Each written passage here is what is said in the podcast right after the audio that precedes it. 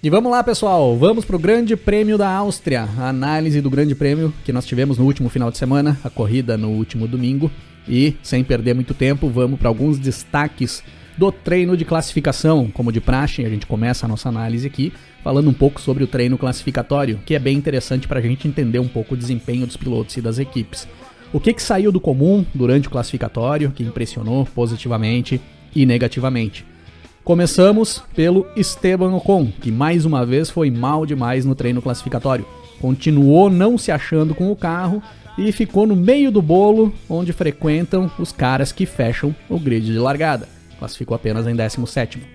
O Ocon tem carro e tem braço para fazer muito mais do que isso que ele vem fazendo. Ele é muito mais piloto do que isso. Eu falei no episódio passado que alguém precisava conversar sério com o Ocon e colocar as ideias do cara no lugar. Ele está um pouco perdido nesse momento, nessa fase do campeonato. Acho que ninguém se prontificou para essa função até então, porque as coisas continuaram iguais. E para mostrar que o Ocon está muito abaixo do que ele pode render, é só olhar para o Fernando Alonso. Ia passar tranquilamente para o Q3 nessa prova, mas acabou tendo a última tentativa de volta atrapalhada e ficou na 14ª posição. Mas o rendimento do Alonso está muito superior ao Ocon. Mesmo tendo um treino classificatório com problemas, pelo enrosco que ele teve ali com o Vettel na última tentativa de volta rápida, ele teve um treino classificatório melhor do que o Ocon, que não teve nenhum percalço, teve o treino limpo, então vem sendo um desempenho muito superior do Alonso ao Ocon nas últimas provas. E já aproveitando aqui para falar sobre o incidente entre o Vettel e o Alonso no final do Q2, que na realidade não foi só entre o Vettel e o Alonso, foi entre uma fila de pilotos e carros ali naquele momento e o Alonso. E na minha opinião, o Vettel acabou sendo vítima também do que aconteceu ali. E ele foi tão prejudicado quanto o Alonso pois quando o Alonso vinha muito rápido para fechar a segunda tentativa de volta rápida e o Vettel andava lento na pista, assim que o Vettel nota a chegada do Alonso, ele tenta puxar o carro para o lado de dentro da pista, meio que no susto, para tirar o carro da linha de corrida, e aí ele acaba matando a abertura da sua última tentativa de volta rápida.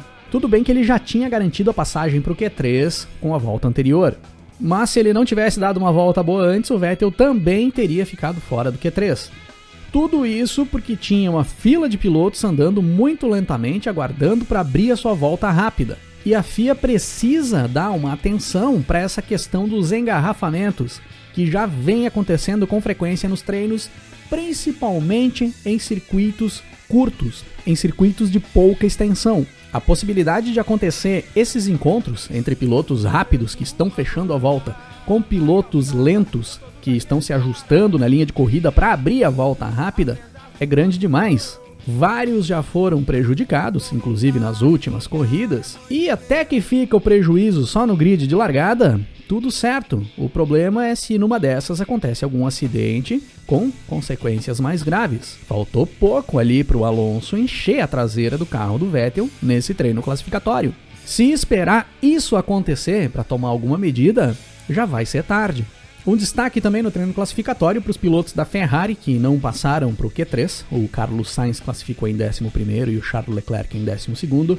Eu comentei aqui na semana passada que, pelo desempenho bom da Ferrari na corrida no Grande Prêmio da Estíria, se eles conseguissem ajustar melhor o carro pro treino para largar com os dois carros entre os oito primeiros, poderiam chegar mais para frente nessa corrida na Áustria.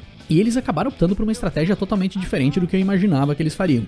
Eles não buscaram a classificação entre os 10 primeiros no grid para não precisarem largar com pneus macios que seria a única forma de conseguirem classificar entre os 10. Optaram por largar mais atrás, mas fazer uma estratégia que priorizasse a corrida, que de certa forma até deu certo. Mais para frente nós vamos falar sobre a corrida e nós vamos falar sobre esse desempenho da Ferrari. Daniel Ricardo em mais um treino classificatório horrível, ficando só na 13ª posição, e eu diria que o caso do Ricardo é pior do que o Ocon, se fizermos o comparativo de onde o companheiro dele está andando, o Lando Norris fazendo o Q2 com pneu médio vai numa tranquilidade enorme para passar para o Q3, passa lá na frente do pelotão, entre os primeiros colocados, e o Ricardo de pneu médio, um horror na pista, e de pneu macio parecia que estava de pneu médio.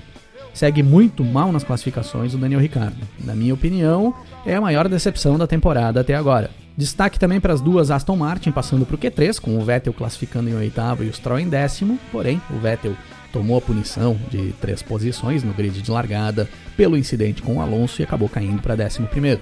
As duas AlphaTauri em boas colocações no grid também, com o Gasly em sexto e Tsunoda em sétimo, confirmando o bom desempenho do carro da AlphaTauri nessa fase da temporada. E aí os grandes destaques positivos do final de semana ficam para George Russell passando para o Q3, dessa vez na pista, porque ele já tinha conseguido largar entre os 10 na prova anterior, mas não tinha passado pro Q3. Ele ganhou posição pela punição do Tsunoda, acabou largando em décimo.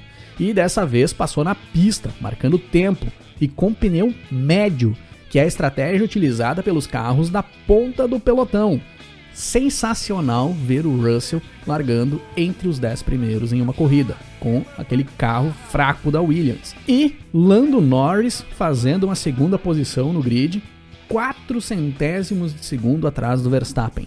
Andando demais o inglês Lando Norris. Por muito pouco Norris não buscou a pole position do Verstappen. Mas foi uma ótima segunda posição, largou na frente das duas Mercedes e de uma Red Bull é sensacional o que está pilotando o Lando Norris nessa temporada, até esse momento. Verstappen fez mais uma pole, era o favorito a fazer e fez o seu papel. O Pérez ficou em terceiro, também dentro da margem esperada. Hamilton em quarto e Bottas em quinto. Eu diria que todos dentro da margem de desempenho que dá para se esperar. Mercedes um pouco atrás, mas ainda dentro daquela margem de tolerância, largando ali entre os cinco primeiros. Então, vamos para aquela passada geral em todas as equipes e pilotos para a gente ver o que cada um fez no decorrer dessa prova. A Haas fez o de sempre, largou nas últimas posições, chegou nas últimas posições. Mal apareceram na corrida. O Mazepin deu uma atrapalhada até na pista nos treinos livres, mas no classificatório e na corrida não apareceu. Acabou tomando uma punição no final da prova por não obedecer a bandeira amarela na última volta. Mick Schumacher mal apareceu também. Foi a Haas padrão da temporada de 2021. Largou nas últimas posições, terminou nas últimas posições. A Williams. O Latifi fez o normal, classificou só na frente da Haas, na 17ª posição, e na corrida chegou na 16ª. Tomou punição também, de tempo, no final, por não tirar o pé na bandeira amarela na última volta. Pouco apareceu durante a prova, normal do Latifi. Já o seu companheiro de equipe, George Russell, além de passar pro Q3, classificar em nono e largar em oitavo após ganhar a posição pela punição do Vettel, fez uma boa corrida dentro das possibilidades, considerando que o carro podia entregar. Não largou bem, perdeu posições na largada, mas depois ficou rodando ali próximo à décima posição e brigou pela décima posição até o final da corrida, quando foi superado pelo Fernando Alonso, faltando quatro voltas para a prova acabar. Acabou perdendo ali no finalzinho a chance de marcar o primeiro ponto pela Williams na Fórmula 1. Mas considerando o carro que tem em mãos, chegar em 11 é um bom resultado para o Russell. Mais uma boa corrida do Russell em 2021. Alfa Romeo largaram nas posições de largada padrão da Alfa Romeo, o Giovinazzi em 15 e o Raikkonen em 16 o Giovinazzi só apareceu na prova quando ocorre o toque com o Ocon na primeira volta e não apareceu mais. Terminou em 14. O Raikkonen largou com pneu duro, fez uma estratégia invertida de fazer um primeiro stint maior e até fez uma corrida interessante no decorrer da prova. Mas aí chega a última volta e o Raikkonen dá uma balroada no Vettel quando não se disputava praticamente mais nada ali naquele momento. O que que deu no Raikkonen ali naquele momento? O Vettel já estava bem na frente dele. Não tem como ele não ter visto o Vettel. E ele acerta em cheio a roda traseira esquerda do alemão. Deu uma bobeira enorme o Raikkonen na última volta da prova. Parece bem aqueles apagões que dá nele de vez em quando. Alpine. Esteban Ocon, que já tinha ido mal na classificação, bateu na primeira volta e abandonou. Mal correu no Grande Prêmio da Áustria.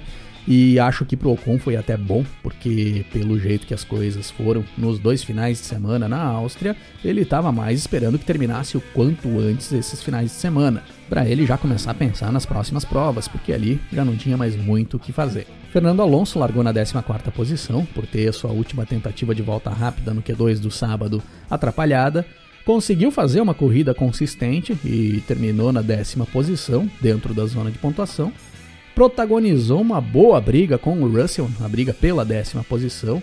Eu diria que foi a melhor briga da prova por posições. apesar de que teve aquelas brigas ali do Norris com o Pérez, do Leclerc com o Pérez, mas a briga do Russell com o Alonso ela foi mais prolongada, durou mais voltas, o Russell se defendendo bem, o Alonso atacando muito, freando dentro das curvas, foi bem bacana aquela briga. Não foi uma corrida extraordinária do Alonso, mas uma boa corrida dá para considerar que foi sim. Aston Martin colocou os dois carros no Q3, mas o Vettel tomou a punição, acabou caindo para 11 o Stroll em nono, não fizeram uma corrida boa.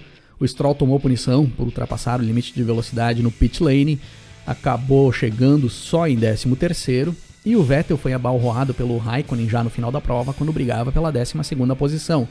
É muito pouco pelo que Aston Martin e os pilotos já conseguiram apresentar em algumas provas na temporada de 2021.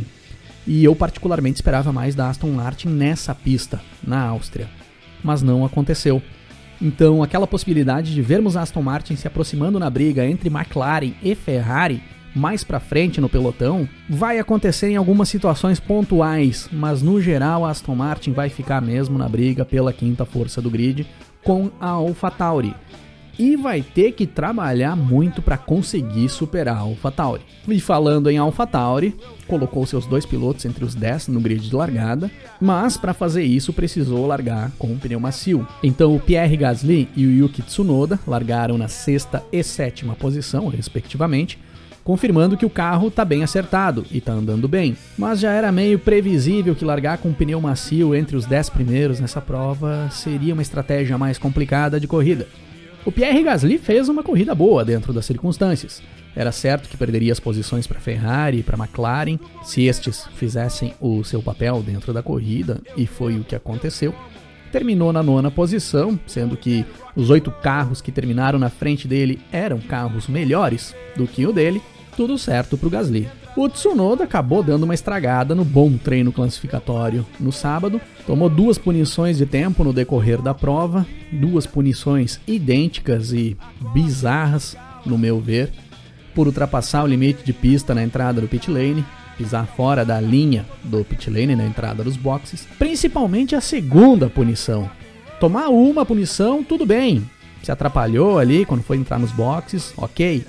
Agora, na segunda, já sabendo que tinha errado antes e que já tinha tomado uma punição, aí não dá, né, Tsunoda? Segue mal o nosso querido japonês da AlphaTauri no ano de 2021. Chegou somente na 12 posição e está deixando o Gasly fazer todo o trabalho praticamente sozinho para colocar a AlphaTauri na quinta posição do campeonato. Ferrari.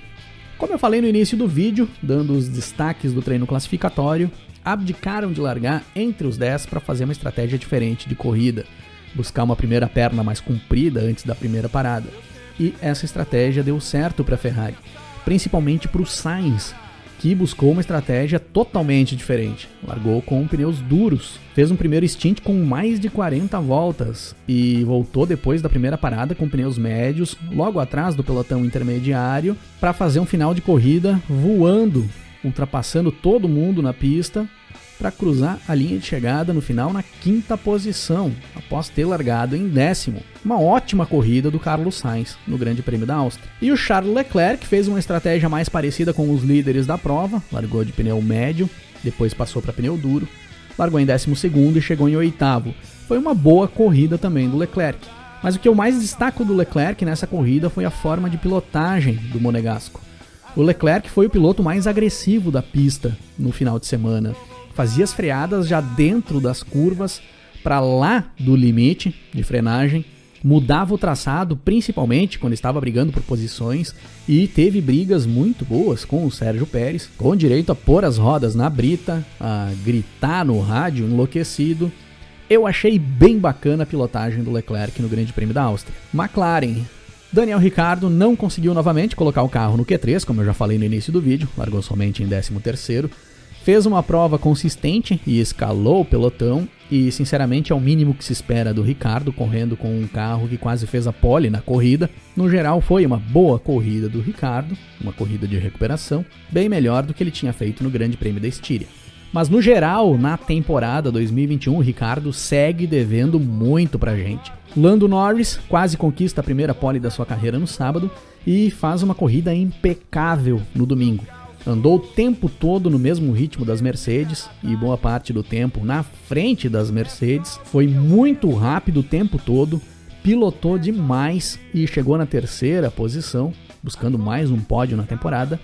É o cara que nesse momento da temporada está andando acima do que ele deveria estar andando, do que o equipamento permite. Ah, Cris, mas o Norris tomou uma punição na corrida por jogar o Pérez para fora da pista.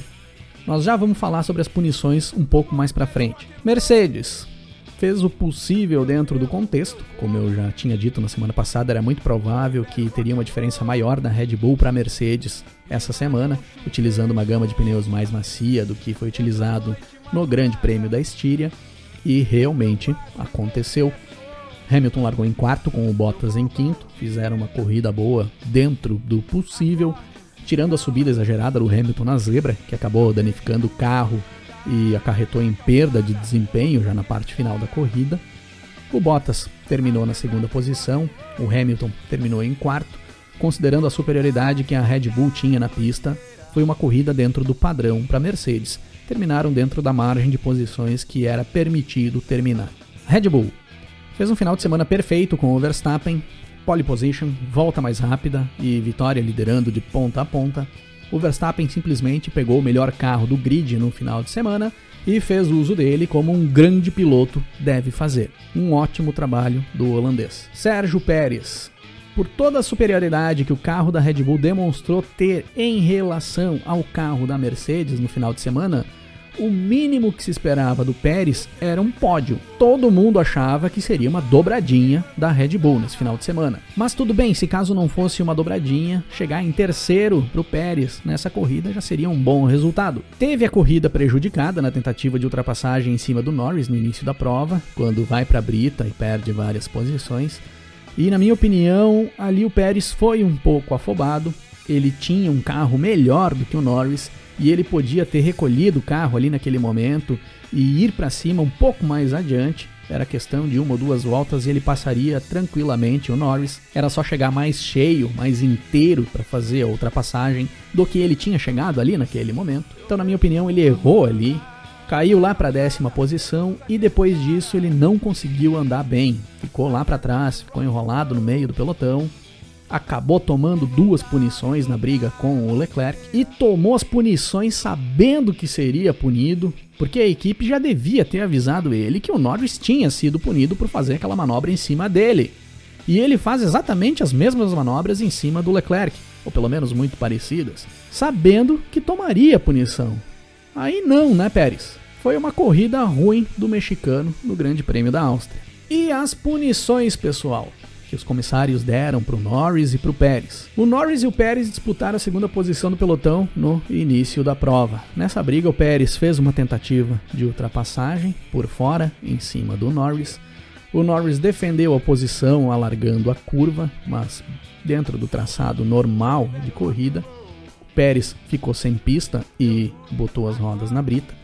E os comissários definiram por punir o Norris em 5 segundos por ele não ter deixado espaço suficiente para o carro do Pérez na pista. Depois, já no final da corrida, o Pérez e o Leclerc têm uma briga muito parecida, com o Leclerc tentando passar o mexicano. E aí é o Leclerc que fica sem pista e bota as rodas na brita. Isso por duas vezes. E aí o Pérez toma duas punições de 5 segundos. Não foram três manobras exatamente iguais. Elas tiveram as suas diferenças e talvez essas diferenças até abram margem para a discussão de que alguma poderia ter sido punida, outra não. Enfim, eu não vou me apegar aos detalhes, eu vou falar no geral aqui sobre essas penalizações nas disputas por posição. Na minha opinião, foi uma palhaçada. A FIA já vem engessando as corridas com o passar do tempo, com a aplicação de algumas punições, como as punições para quem excede os limites de pista, as punições pelas trocas de linha para defender posição. O próprio uso do DRS já inibe as brigas por posição, porque quem vem com DRS aberto geralmente passa de passagem pelo piloto da frente. Não dá muita possibilidade do cara da frente se defender. E agora estão inventando mais punições em manobras que envolvem disputa de posições na pista. Utilizando a primeira manobra da corrida entre o Pérez e o Norris, onde os dois ficaram lado a lado batendo roda para brigar pela posição, O Pérez por fora, colocando o carro na linha externa, fica nítida ali a possibilidade de que o cara vai ficar sem espaço para concluir a manobra se o Norris defender bem a posição. E é isso o que acontece. E é isso que já aconteceu várias vezes sem que houvessem punições. A disputa entre o Verstappen e o Leclerc nessa mesma pista em 2019, nas últimas voltas da corrida, em que o Verstappen passa o Leclerc e vence a prova, foi a mesma coisa. O Verstappen fecha espaço e não sobra pista para o Leclerc. O Leclerc sai da pista, acaba perdendo a posição para o Verstappen. E não houve punição nenhuma ali naquele momento. E o público gostou muito daquela manobra. Pois é uma manobra livre de dois pilotos brigando pela posição, um atacando, o outro defendendo. E na sequência daquela temporada de 2019, no Grande Prêmio da Inglaterra, foi a mesma coisa, novamente entre o Leclerc e o Verstappen, um jogando o outro para fora da pista enquanto brigavam pela posição. E passou batido pela direção de prova, sendo uma briga sensacional entre os dois ali naquele momento. Eu lembro de no final da corrida o Verstappen e o Leclerc estarem emocionados pelo que os dois tinham feito ali dentro da corrida. E ali sobrou carro para todo lado o tempo todo. E essas manobras fazem parte das brigas por posição na pista. Agora, vão querer anular isso? Na minha opinião, as punições elas devem ser dadas quando um piloto utiliza um recurso extra para levar vantagem sobre o outro piloto, como cortar a pista para fazer ultrapassagem, ou tocar o carro do rival propositalmente para deslocar ele na pista, tirar o equilíbrio do cara e conseguir fazer a ultrapassagem, ou quando um piloto coloca a integridade dele e de outros pilotos em risco com manobras perigosas. Aí, tudo certo, tem que haver punições. Mas numa briga por posição onde os carros disputam lado a lado, um defendendo e o outro atacando, sem manobras bruscas, manobras sujas, sem empurrar propositalmente, isso é uma disputa de corrida. Se isso não for permitido e os pilotos tiverem que aceitar as ultrapassagens sem defender para não tomar punição, não tem mais disputa. Vocês lembram bem daquela disputa entre o Gilles Villeneuve e o René Arnoux no Grande Prêmio da França de 1979, certo? É considerada uma das melhores disputas por posição na história da Fórmula 1, se não a melhor disputa por posição, pois foi uma briga que durou as quatro voltas finais da corrida. Pois bem, imaginem aquelas quatro voltas finais do Grande Prêmio da França de 1979 se houvessem punições por não deixar espaço para o rival. O Villeneuve e o Arnaud levariam uma semana de punição de tempo no final da prova. Ou então, sabendo que seriam punidos, eles não teriam brigado pela posição na pista e nós não teríamos presenciado aquela obra de arte do automobilismo mundial que os dois fizeram naquele Grande Prêmio da França de 1979. E pelo visto, é isso que a FIA está querendo fazer com a Fórmula 1 com o passar do tempo. Inibir as disputas por posição. E se inibirmos as disputas, aí nós teremos simplesmente um trânsito de carros na pista. Aí eu vou aqui na janela de casa e fico olhando os carros passar na rua, que vai ser a mesma coisa.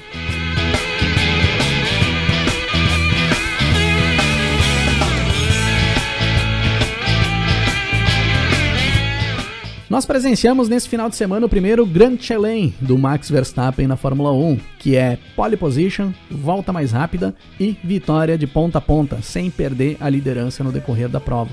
O Verstappen entrou na seleta lista de 25 pilotos que possuem Grand Chelem na história da Fórmula 1. E considerando o desempenho da galera no final de semana, como que ficou a banda do Grande Prêmio da Áustria de 2021 aqui do Rock and Race? Na banda dessa semana nós temos o espanhol Carlos Sainz na bateria, após executar com perfeição a estratégia da Ferrari para subir o pelotão e chegar na quinta posição.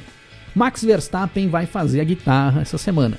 Tinha tudo para ser o frontman da banda pelo final de semana perfeito que fez. Mas o frontman da banda vai ser um cara que, na minha opinião, tá andando quase acima da perfeição.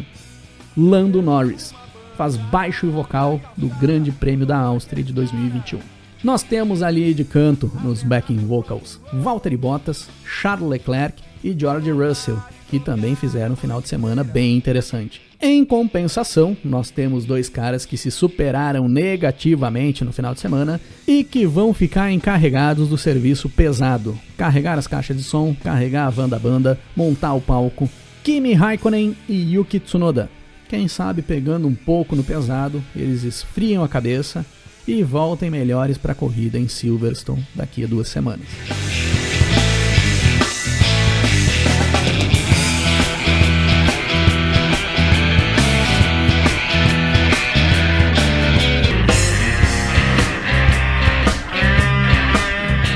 Como eu disse, daqui a duas semanas nós temos o Grande Prêmio da Grã-Bretanha em Silverstone e tende a ser um final de semana bem movimentado, com a grande novidade da temporada, que é a corrida no sábado, a Sprint Qualifying. Mas nós vamos falar mais sobre esse grande prêmio na próxima semana. Eu vou fazer um vídeo falando só sobre o Grande Prêmio da Grã-Bretanha e nós vamos aprofundar mais algumas questões, inclusive sobre a corrida do sábado. Na minha opinião, essa corrida em Silverstone vai ser a corrida derradeira do campeonato. Eu acho que ali nós vamos ter algumas definições bem importantes para o restante da temporada.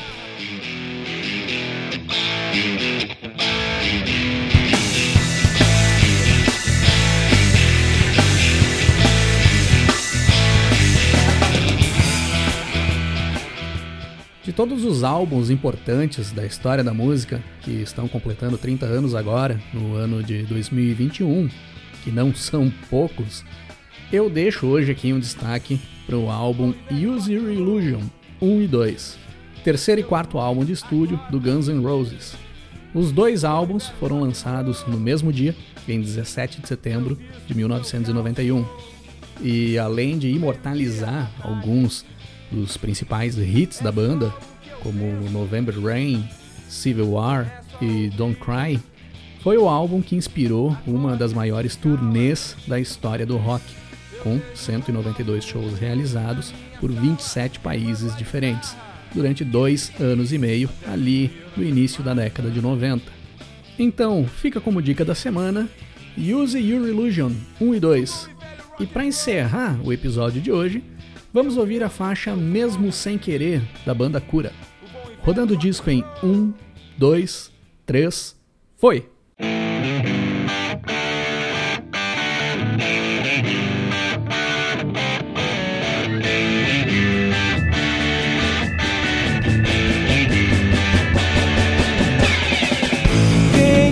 você.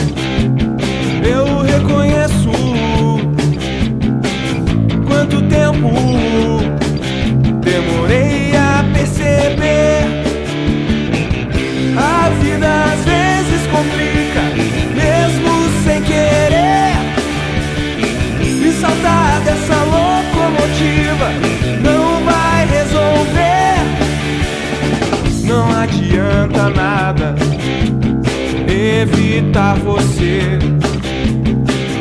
ir contra o coração. Não é legal sofrer.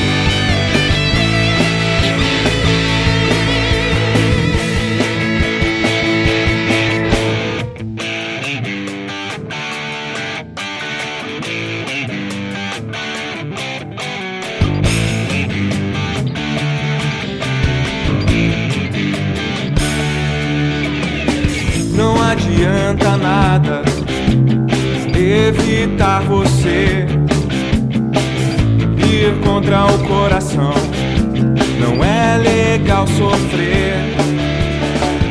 Vamos sair, rir do passado,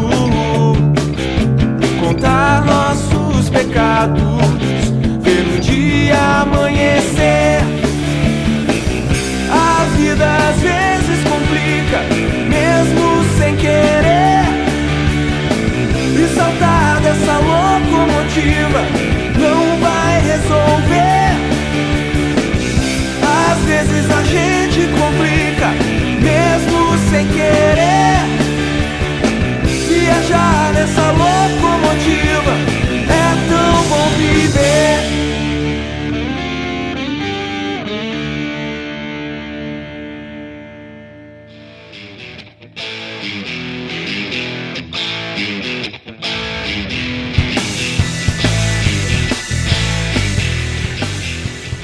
Por hoje é isso aí, pessoal.